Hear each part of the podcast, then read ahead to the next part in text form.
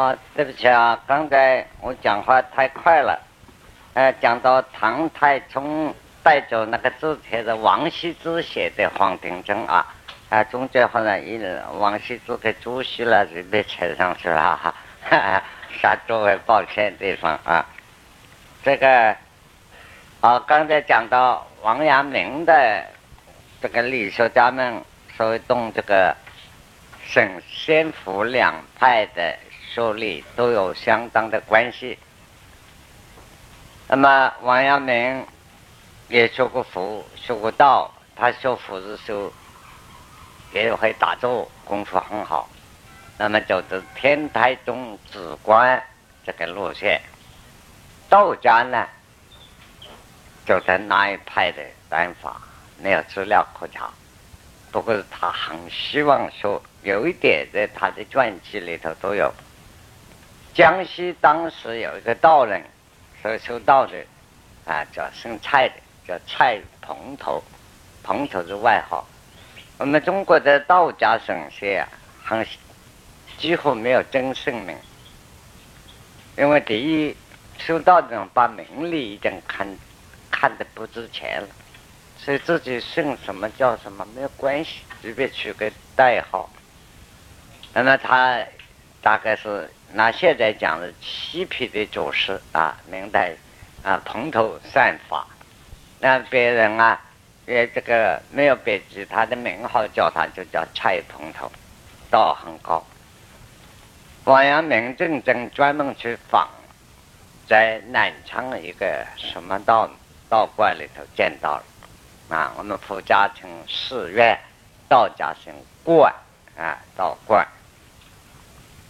在一下很难的找到他这个人，碰到了，看到蔡蓬头啊，站在一个庙子道观的山门外面。王阳明一看到老远就在地下跪倒，向他磕头。这个蔡蓬头啊，拂袖而去。这个古人穿的长袍子，现在和尚穿的衣服就是明朝那个衣服，这个是一甩，进山门去了。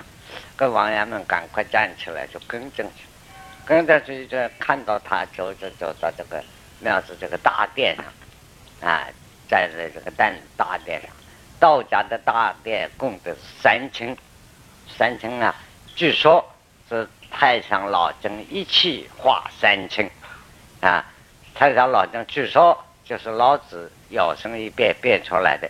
反正这些事情啊，宗教的事情，事出有因，恰无实据啊。不过是啊，老子一气化三清，这个三清啊，就是上清、太清、玉清，叫做三清。那么，如果我们就比较宗教念咒呢，它是根据佛家来的。佛教的庙子上面一幅真正的大殿，比如杭州灵隐寺啊。这些大庙子就是三真符，代表了一个三生，法报化三生，法生报生化生。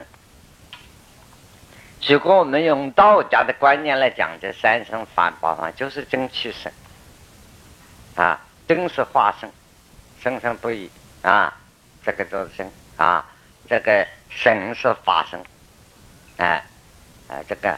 啊，气势暴生。那么道家，所以这个蔡蓬头当时一走啊，就走到大殿的三清前面一站，没没有理这个王阳明。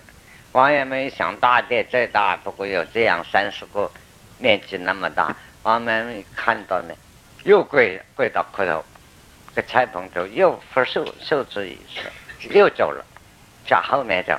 王阳明一路追，追到这个庙子啊。后花园，啊，一个大院子。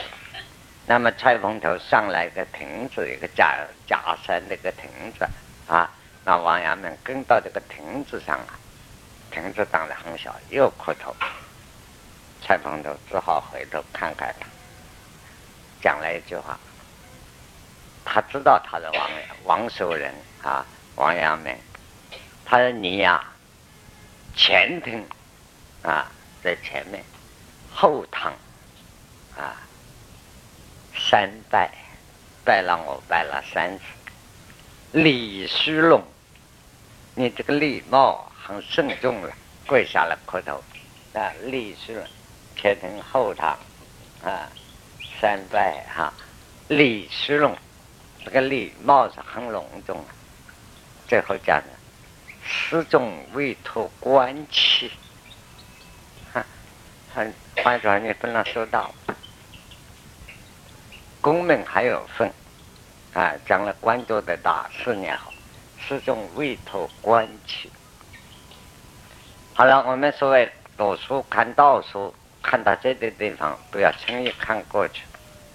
啊，一个人的习气是很难变。啊，修道的人自然有修道人的气息。这一点，我们讲两句古人的诗啊，也大家听了不要灰心。古人说：“此生未有神仙骨啊，此生。”这个身体上啊，没有神仙的骨骼啊，此生没有众女争先莫乱求，就是看到神仙你也不必拜了，哎，方法懂了也是不成功，哈，这个是啊天，这个可见先夫是生来有种啊，是生哎，未有生先故，众女争先莫浪求。浪求就是不要乱求了，你求了有什么用？啊，我们至少看到王阳明这一段历史的故事啊，诸位去查传记就看到了，他前程后堂三代立虚龙啊，始终未脱官旗，才蓬头下庭就走了，这走了王阳明又在后面跟，就看不到人了，找不到，啊，他就一下。大概啊，我们写小说啊，借土遁而草啊，哈，就溜掉了啊，就不给他看见。那么因此，我们也看到一个人历史上的汉武帝啊，这些大人们历史上的英雄，尤其在中国帝王、名士，都喜欢说神仙。其实就是人的心理欲望的快充。一个人到了地位最高处，一切都满足了以后，唯一怕的需要求的，我怎么不死？这是个生死的大事。所以汉武帝、秦始皇都求神仙。汉武帝求神仙是那费的钱更多了，真正把自己公主都嫁给一个道士，一个道士骗他的。结果把公主还下嫁，这个历史上很荒唐的事情，他都干得出来啊！明知道做了错事还不承认，后来自己就不能自圆其说。一个汉武帝，我们在历史的看上这个帝王啊，这个皇帝四个字，当之无愧，可以说雄才大略，这是没有错的，那。那的确也了不起，年轻上来，这一个本这个政治，这个初级，政治环境很复杂，当中一个二十几岁上来就做了几十年皇帝，这个雄才大略是很有一套。晚年就是喜欢说神仙。汉武帝旁边有两个人。一个是儒家，也可以后来一般人把他道家把他写成是《神仙传》里头的人啊。一个是完全道家，一个是东方朔。所以我们大家都有名的讲到道家神东方朔偷桃啊，王母娘娘拿来的桃子偷来吃了啊，就是有名的民间的故事。一个呢是东方朔前面一个大臣叫吉安。这个历史要明的，生的是一个吉字，啊，俺是英字，呃呃，英字旁边，呃呃，啊吉安，啊，这个人，这是个大臣，我们这个儒家的态度啊。这个汉武帝所以谈了一个雄才大略，一个英雄之主啊，这个帝王左右旁边的人讲话就很难了，高明的意见很难提出来。因为他太高明，哎，但是这个东方所说来是我们中国历史上神仙里头以滑稽的角色，那么真嬉皮，那是真正的嬉皮，人要矮小。但是东方所在，我们看历史啊，汉武帝有许多错误的政治上错误的事，啊，有许多要发了脾气要杀人了不得了的事情，出场的都是哎东方朔，啊。他专门会说笑话，啊，东斗西斗就把汉武帝都笑了，都笑了，这个事情就取消了。所以你念就这个做人的道理，这就是道家的精神。老子的话，取得全，一个事情就直线的呀，也是不行。哎，你是一个一个主观决定了一个事，你是明明知道他错，我们说，哎，你这个是错的。啊，这有问题，糟了！人有个个性啊，跟老子你说有问题，我偏要干了，怎么样？哎，那就糟了，啊！所以啊，老子讲曲折转转一个弯，这个事情就圆满了，是东方所走的曲线的路线，所以变成有名的滑稽。汉武帝很多的问题，东方所一来呀，重大的错误的决定取消了。第二个呢，周知县的，结案，那是个儒家的面孔。大概我们想象啊，这个这个人啊，脸大概方方的，一天的脸上不带笑容，讲话仁义道德，连汉武帝都怕他。那汉，所以汉武帝当时见这些大将军、总司令、什么国防部长、什么中将来见他，他有时候在。坐在马桶上说：“进来报告就是了。”就那么看不起人，同他的这个祖祖父汉高祖一样的啊，细脚啊，就叫进来报告啊，这个很不礼貌。但是他看到积案一来，汉武帝告诉宫女：“赶快涨价，叫他慢点来，快点把我帽子拿来。”皇帝没有戴上帽子，礼服没有穿好，不敢见这个大臣。你猜，我们在这里年轻人读历史要注意，一个人自己的人品人格养成到真正的高尚宗旨的时候，谁都值得尊重。你汉武帝这么一个皇帝，他是他部下，要杀他就杀，来但是他怕他，自己的衣冠不正啊，这些地位最高的，他随便见，可还随便骂，看到。既按要来报告事情的时候，自己帽子衣服没有穿好，叫宫女当家慢的进来。这个老头子慢的要他来，他就：“赶快赶快把礼帽拿来戴好了，等等请他进来再讲话。”所以既按有名的批评了汉武帝，就别人讲话，汉武帝非杀了他不可。连司马迁为了立人的事情，他可以使他变成太监啊。给他受刑罚，既按那个话，就司马迁说的话，那汉武帝非杀他。这样批评他很厉害。他你怎么去学神仙嘛？啊，当皇帝能把国家天下治好，就是神仙了。你怎么去干神仙呢？汉武帝就问他，那个面孔当然很不高兴了。有什么不对呢？他讲一句话：“陛下内都有啊，而外好仁义。陛下内都有啊，外号仁义。去这全回查了啊，所以饥可得福啊，岂可得福？这个原句啊，稍稍也是我掉了几个字啊，稍稍差一点，你们去查汉。”来，这个这个这个《汉书》就知道了啊啊，就是说，一个人想修道，人都没有做好，想成佛做神仙啊，内多余，里面思想里头情绪欲望太多了，什么都要，啊，钱也要，寿命也要，啊，名誉也要，儿女也要，反正好的我都要。啊，不好的都是你的，啊，每一个都是这样内多余，而外好人，你外面还想做好事啊，做圣贤，即可得福，他做得到吗？你还做得到吗？这个话在朋友之间讲话就很难听了。你这个家伙一天狂嫖滥赌的，人都没有做好，你还能做神仙，还办得到吗？就这个话。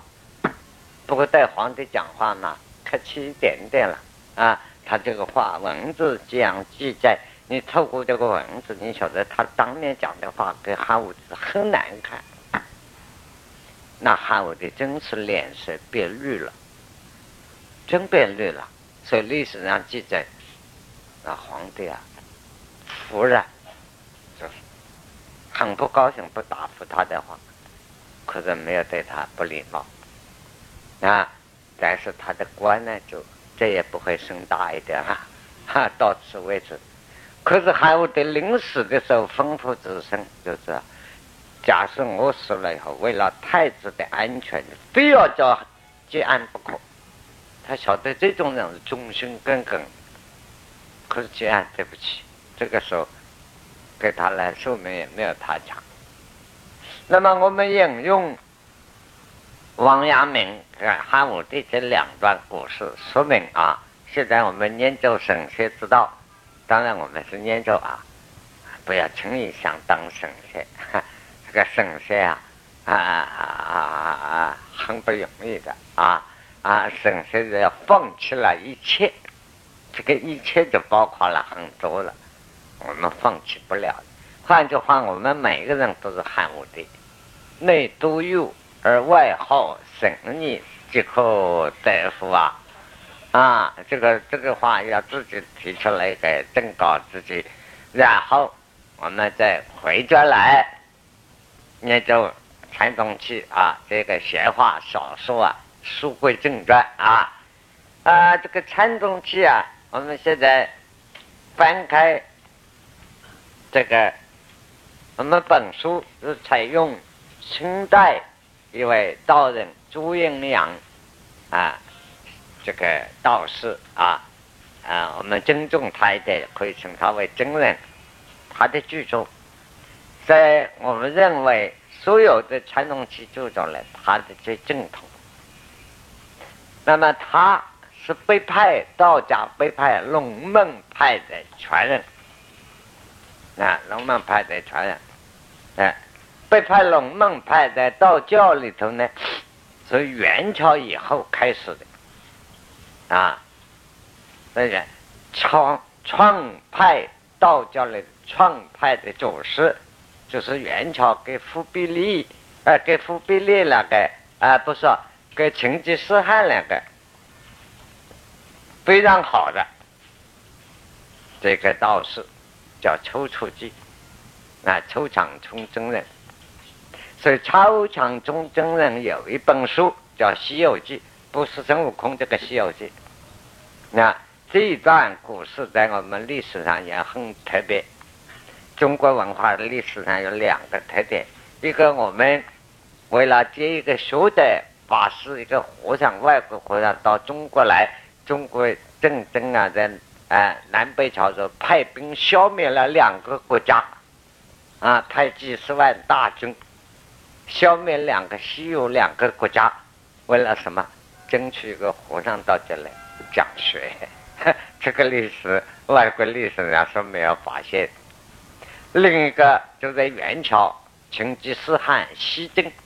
到印度这个时候，啊，晓得山东中国有一个有道的道人，叫邱长冲，派一路派大使，通过两个国际的关系，到山东把邱长冲请到印度边境上见面，啊，所以邱长冲到由山东动身到北京，啊，由北京到新疆，啊，一直到了。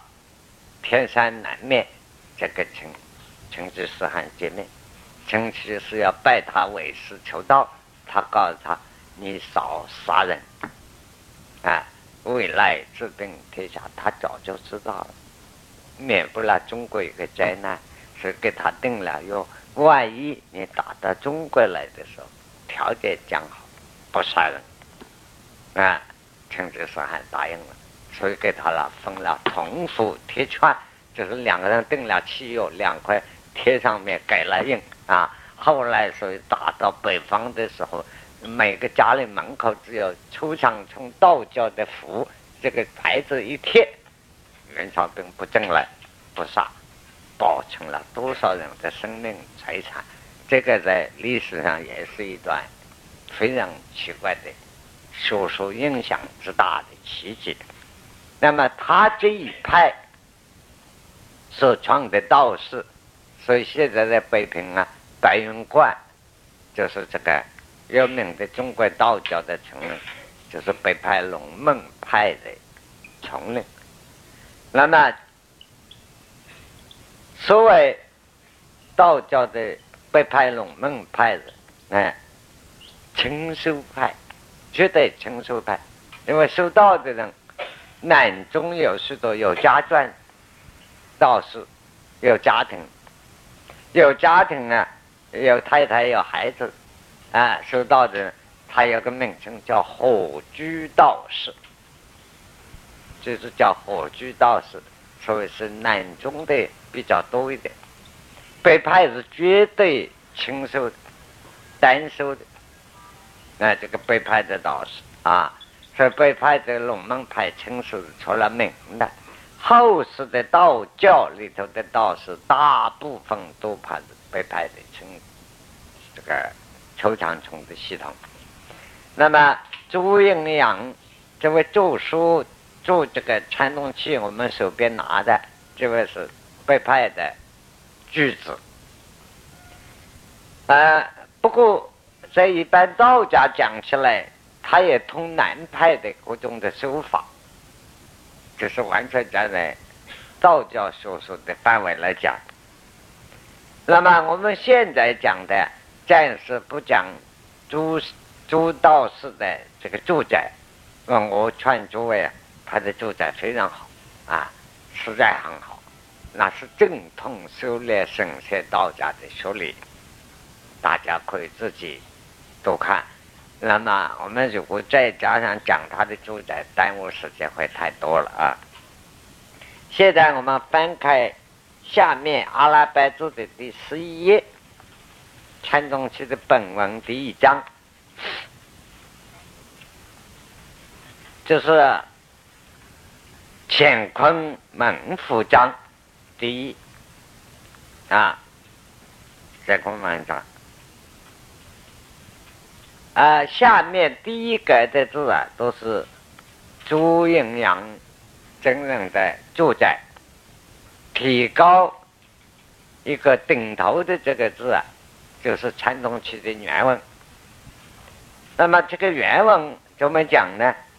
乾坤在一之门户，众卦之父母，坎离宽阔，应古正。就，所以大家知道传东西很难念就啊，我们讲中国文学史啊，东汉文体，东汉文体啊，所以形成了，后来演变了一两百年到三百年之间，就有这个南北朝的文学，所谓我们后世普通叫的丝路文体。对讲很公正的这些文章。啊，这个东汉的文章啊，汉代的文章差不多注字啊，都四个字一句。啊，包括一些很严正的。内容啊，很多，所以他这里就提出来乾坤两卦。啊，它是以真的纲要，这个门户念着以真呀。修炼丹道呀，是已经所有卦里的八八六十卦的父母根本。除了乾坤以外，就是坎离两卦，就是我们现在韩国的国旗，就是这四卦：乾坤、坎离。啊，坎离四卦是坎离宽阔。那么乾坤就是代表了这个天地，这个天地，这个宇宙以内。这两个现象。什么叫卦呢？古人解释很有意思啊，所以我们研究易经啊，古书很难读。这个卦字啊，哎哎，现在还卖的卦，哎，可以，你不要擦掉啊。卦字啊，八卦的卦，写一个卦字啊，哎哎，现在请你写一个卦字啊，嗯，卦啊，我们讲的这个卦，你要查查古文字典呢，怎么解释？卦在卦也，完了，啊，挂在卦也，提手旁加个提手旁，哎，你少一点了，挂在卦也。哎哎，你少挂挂不上去了啊！啊，这个他有古人该是挂在挂也，哎，讲的完全告诉你。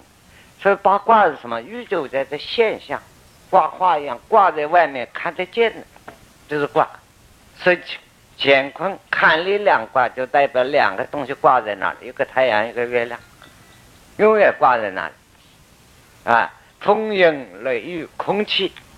打雷下雨，天上的云，山跟海呢挂在那里，是挂在挂也，挂在前面你都看得见，这个就是挂的道理。挂，所以把挂这个挂是个代号，哎，挂在挂也没有错啊。那么我们现在从白话文着手啊，去查字典，就看到古人这就不通嘛啊，挂在挂也，嗯，挂什么东西啊？嗯嗯，人家很通。就是说，我们说自己的要把每一个中国字认得了。一看这些文章，一拿来一晃，哦，知道了，就是这个意思。啊，挂是挂在那里。所以看里两卦，宽阔，太阳、月亮在里头走，在这个圆圈，这个天地这个圆圈，硬固卷着，像个车轮子在转一样。这个讲了半天干什么呢？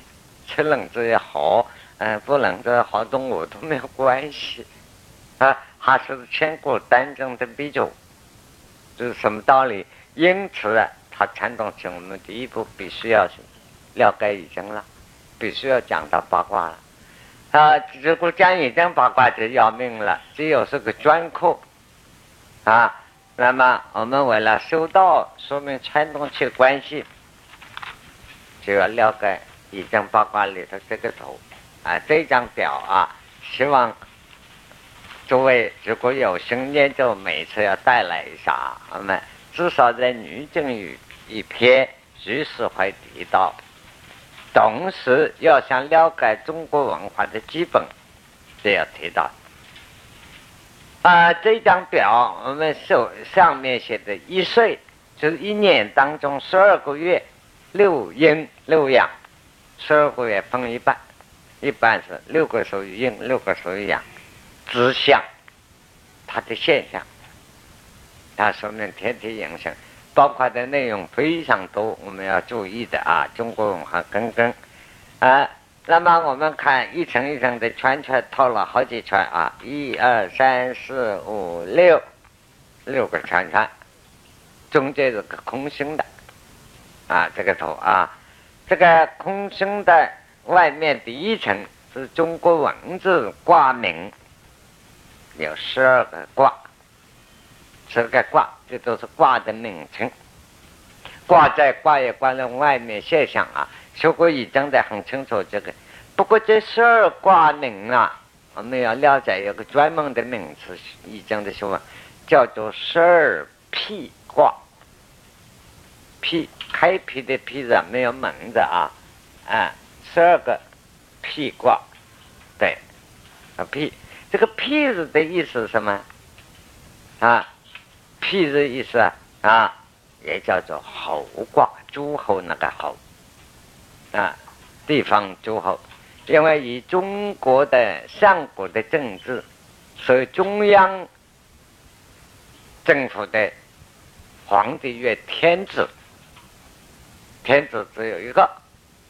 啊，那么地方分治，分封地方分治啊，地方的是王了，不能够叫诸侯、王侯，所以是侯卦。啊，十二辟卦也叫做侯卦。侯卦的意思呢，就是成卦，成君臣的成，是成的卦啊。所以一年，比如说拿时间来，一年这个观念，一年是个主体，一年以十二个月分开来，十二个月，这十二个月是披卦所代表啊。所以是属于啊，这一年的作用，分类的次序有十二个月，啊，这是所以诸侯之卦叫做十二批卦，啊，那么一个月里头啊，啊，我们先讲这个表啊，这个中间十二个是卦名叫十二批卦，第三圈就是画的卦现象。这个画一笔一笔怎么画法？我们慢慢也要解释一下啊。第四个圈就是中国以阴历，一个月亮每一个月到十五就圆起来，十二个的月份，每一个月份另外有个代号，就是后来我们现在假设今年属于癸亥年，今年生的孩子属猪，猪就是亥。十二个时辰代表，所以呢，那十月每个月亥，当然我们没有加上亥是猪啊，戌是狗，这些不加上了。这个怎么样来源的？据我的研究，这是东汉以后印度文化过来以后的天文观念过来的，所以一直到现在，印度的北部从西藏啊，始终你问。几月啊？啊，他是九月，啊，我就我们就晓得哦，他讲的九月啊啊，他家是阳月啊，六月阴历的六月就知道了啊。他在用这个动物来做代表，那么动物为什么就这些动物都选出来的六阴六阳啊？啊，所以子月每月十一月怎么子捞取子捞取有什么关系呢？啊，呃，捞取啊。它是那个角啊，五个子，角子，五单数是阳，双数是阴，只是两成五。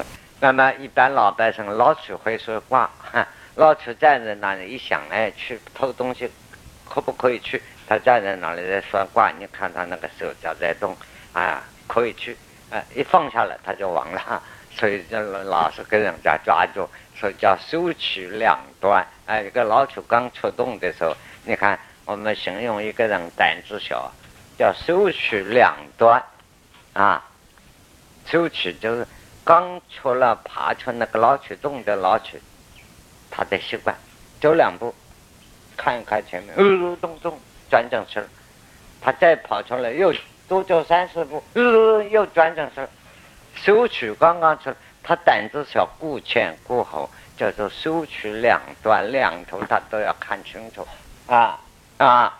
那么就是他会算卦的，因为他这个两个字叫丑月，就属牛，牛是什么？牛的体质两化属阴的啊，所以一阴一阳，一阴一阳这样分开的啊，水龙啊水呀，有这个道理。那这是一种解释啊。那么我们将来再提到这里的时候再说。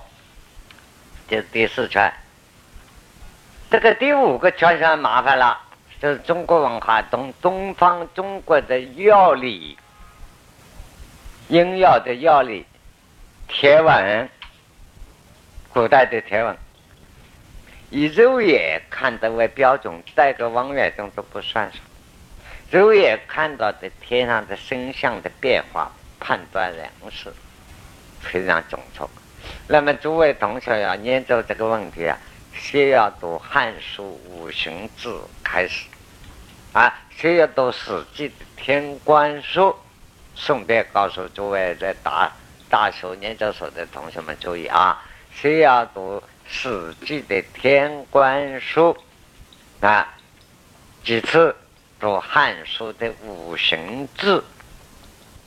然后每一代历史的人，我们现在读历史都是通史了，其实不大通的了啊！历史的重要的东西啊，真正历史这书都把它拿掉了，比如《史记》的重要在八书啊、天官书啊这些啊，那么这个历代的都有天文字，天文字不叫天官书了，司马迁叫天官书啊，历代都有天文字。那么这些东西后来是我们历史每一代的历史之中，还有个药律字，应药的药啊，法律的律。啊，要律字，每的唐史啊、宋史啊、明史，一直到清史，乃至现在我们出来的清史稿都有。每一代朝代有变更。那这个是说，中国在世界上的科学啊，天文科学是发达的，比任何一个民族国家都早发展啊。因为发展了天文科学，天文科学当然看数学。数学数来一马当先的，不过很抱歉，我们像我们现在，哎，我祖宗文化怎么样？我说你少丢人了。哎呀，你看嘛，到故宫博物院，那是我们祖宗的，你的在哪里？我的没有啊，拿不出来呀，啊，这不行啊！现在我们天文啊、绿、要绿啊，这些都搞不清楚了。所以外面这一圈呢，和天文要绿的利率的关系。在外面这一圈是二十四个期间。换句话说啊，我们现在知道，一年有十二个月，一个月有三十天。这个三十天里头记一下啊，五天叫夜后，五天叫夜后，三后叫一气。所以叫气候，三后叫一气，啊，六后五六三十，有一个月当叫一节，七节，所以一年，一年再报一道啊，一年有十二个月，一个月有三十天，五天叫以后。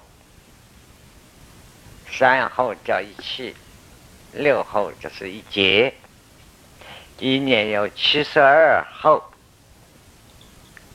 二十四个气节，这十二个气，十二个节，合起来二十四，二十。我们知道，所以现在有一个问题啊，我们民国这个一来用这个阳历。大家阳历跟阴历，老百姓的习惯。老实讲，我们看我们的文化有一个，我经常觉得很滑稽的事。八十年来、九十年来都很滑稽的事啊，一路还滑稽下去，很奇怪的。啊，民国以来规定是用阳历，所以叫做国历。结果啊。九十年来，大家都愿意过阴历。这个当时我就想想到我们这个当年呀，啊，民国初年一用阳历，这个湖南那个大名士文人文豪叶德辉先生做了一副对子，我真的很感叹，这副对子就是九十年来一样没有变。他什么对子？男女平权。公说公有理，婆说婆有理。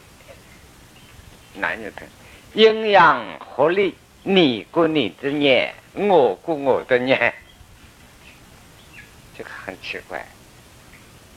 我们这个民族有时候做的事情很奇怪。等于我前几年常讲，夏天为什么把那钟啊跟到外国人啊？不快了一个钟头，你提早一个钟头上班，十个钟头下班就提早下班就可以嘛？那要把这个钟拨开了，奇怪呀！偏要玩这种小孩子的事情。那我们尽管提倡阳历，还不是你看我们在座的天理良心，还不是你过你的年，我过年，谁都那么在过。那么你说中国阳历好啊，阴历好呢？这个问题是个科学问题。其实中国几千年来已经阴阳合理在用，比如我们算八字，今天生一个孩子，我们一个同学生了孩子啊，前去年底我们有个同学生孩子，我告诉他，哎，打电话来啊，什么时间生，马上记下来算八字 啊，算八字。你说一个阳历，说有时候我们碰到哦，这个夏令时间都要想想了，要扣掉一个钟头，这个八字有时候算算不中了，很准的事情，他故故意把你弄得不准，这个何苦来哉？所以我们算的八字用的呀，是以二十四气节为标准，二十四气节是以太阳为标准。我们用的阴历是每月十五啊，哎，为什么用阴历？以月亮每个月十五的是东方经过出来的为标准，到西方为止。那么这个月亮出来呢，从潮水的涨落有标准，所以由广东海岸起，一直到东北的海岸，每一个海岸在，假设我们是海边上，就晓得小的时候就会念。初一十五，应生长，卯酉平。你看我们的气象台，呃，潮水报告都在脑子里。老祖宗就告诉我们：啊，正在出门坐船，哎，正在几啥？初一十五，哎呀，船开了没有？一算啊，没有。卯酉长，隐身长，卯酉平，没有没有，赶快跑去，还赶得及，潮水还没有退，可以上船。都很清楚啊，各地不同。他这个科学已经啊，变成啊民间的习惯了，好像是迷信。很多迷信的事情都是科学里头来的。他是你后人不要用脑筋了，已经把它统计完了。所以二十四个季节这个天体太阳系统、月亮系统的统计，这个图表里的东西是多的。啊，我们要开发的东中国文化，大部分的生活习惯原理都在这一章里的，这个圈圈在挂在挂也，就挂在这里给我们看的啊。那么我们这大概把这个这个圈圈的作用了解了，了解了以后，我们看传统期第一句话啊：乾坤在，一字门户，就是首先要了解这两卦。那么在易经是为乾卦、坤卦，有易经的学理，它这两，我们第一个观念要了解，什么叫八卦？什么叫八八六十什么？是符号、代号。你不要把它看成啊，它死了，它是活的，是个代号，是个番号。哎，如果研究起来，我常常感受到，人家说研究了易经以后，就感觉到，这跟我们祖先这个民族的文化思想、这些科学为什么会到达这样高的程度，我这个就很难讲。可能是上我的看法，上一个冰河时时期啊啊还没有来的时候，人类文化也是同现在一样科学的发展，现在还不算说将来。科学的发展已经到了上知天文下的人已经不坐飞机了啊！快过个几百年，我们人算不定坐在这里手里拿着买个东西一飞就走了啊啊！会到哪个程度？冰河时期来了，这个上帝不想你永远的存在，这些家伙太可恶了，然后就把你毁掉。那个毁掉了，这个所有的文化集中到。最高处了，一个学问到了越高明的时候越简化，开始发明都很复杂。文化到了最高峰的人，非常简单而明了，很容易懂，复杂的不算学问啊。那么古人把这些所有的法则归纳拢了，画这个代号，你就懂了。一提某一个代号，想到是什么东西？当那个时候，大概冰河时期来了，人类经过毁灭了，所剩无几。好在有这个人留下来，挂在挂也，就背这一点挂呢，就告诉我们是这样一个东西。大概是如此。这个是假定啊，这个假定啊。那么这个里头，你看几个符号所表达的东西内容太多了，这是第一点，我们需要了解。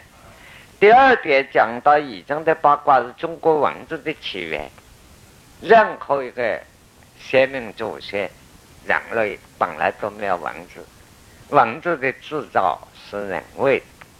那么中国的文字是象形的文字开始，象形的图画开始，漫画开始，八卦就是个漫画开始，句号啊，那么。所谓伏羲画八卦，我们讲文字学，中国文字学，八卦是中国先民文字的开始。那么古人的卦画这个呢，是怎么画？是不是我们现在这个画法的问题啊？不是啊。那么所以有些考古学家过去几十年不大承认啊，所以真是中国文化的根源，根源的根源。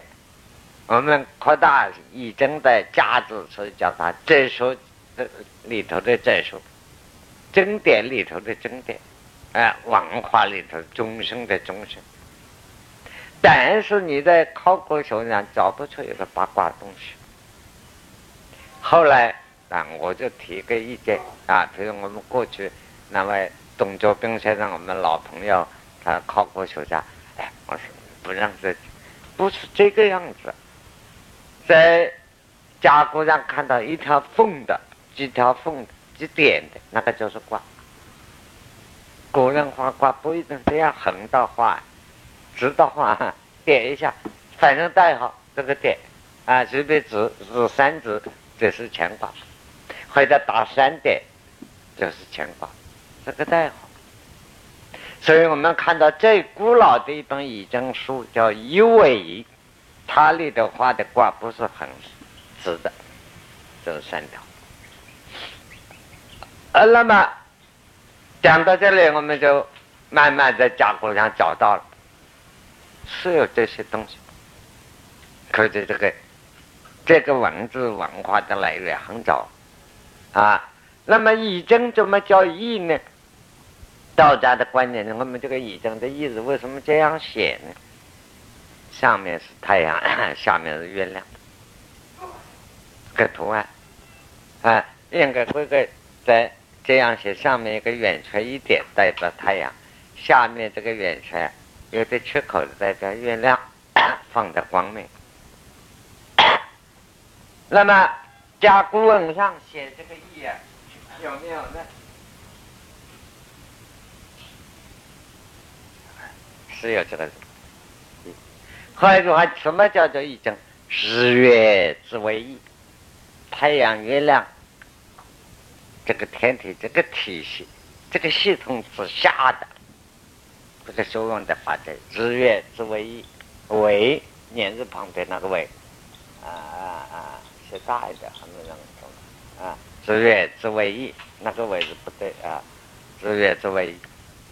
所以易经这个是太阳、月亮上一半是太阳。下边啊，那么我们对这个卦也了解了，所以这个八卦现在讲已经两卦开始啊，可是这个里头我们还有些基本的常识要向诸位介绍。从乾坤两卦开始，现在我们留下来这本已经叫《周易》，这是中国周文王的真理。所以一根哎，一根三圣啊，周文王等他的儿子周公、孔子，我们现在就已经过这三位经历过，一更三圣叫周易。实际上，周易是易经的学问的这个一部一部分。真正我们易经的易学有三种易，啊，有三易，是练三易、归藏易，啊，周易，哎，这三种，啊，那么我们现在流传下来的是周易，周易的开始啊，是以乾坤两卦为开头的，所以现在用的是周易的道理。那么这个问题啊，我们现在是在讲吧，下一次开始啊，就把这个三易带上了。啊，我希望诸位帮忙啊，这张表一定要带来。呃，这个里头看到是一张白纸啊。啊，包括的财富很多啊，多了被爱国讲出来，好可惜啊！下次是。